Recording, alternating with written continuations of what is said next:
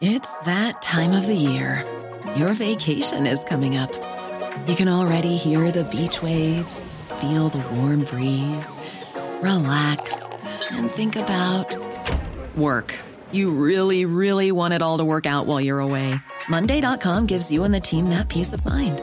When all work is on one platform and everyone's in sync, things just flow wherever you are. Tap the banner to go to Monday.com.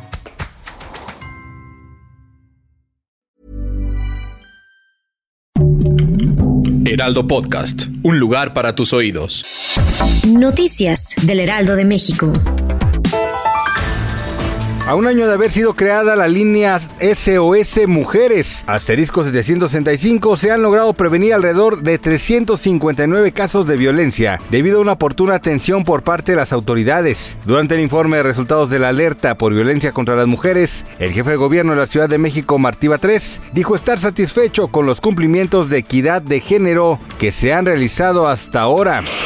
El gobernador de Sonora, Alfonso Durazo, pidió a los consejeros del Instituto Nacional Electoral no limitar al presidente de México, Andrés Manuel López Obrador, acerca de los comentarios electorales. Destacó que está en su derecho a la libre expresión. Asimismo, solicitó dejar fluir los procesos internos de Morena y del Frente Amplio por México.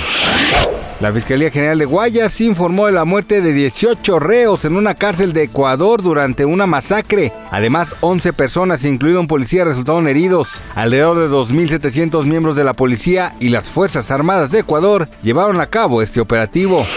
Se acabó Rosalía y Robo Alejandro rompieron su relación y su compromiso matrimonial luego de estar juntos hace tres años. Esta noticia sorprendió a todos los seguidores de los cantantes, quienes en marzo de este mismo año habrían anunciado su compromiso a través del video en que ambos interpretan el tema Beso, en donde se les veía en sus mejores momentos como pareja. Gracias por escucharnos, les informó José Alberto García.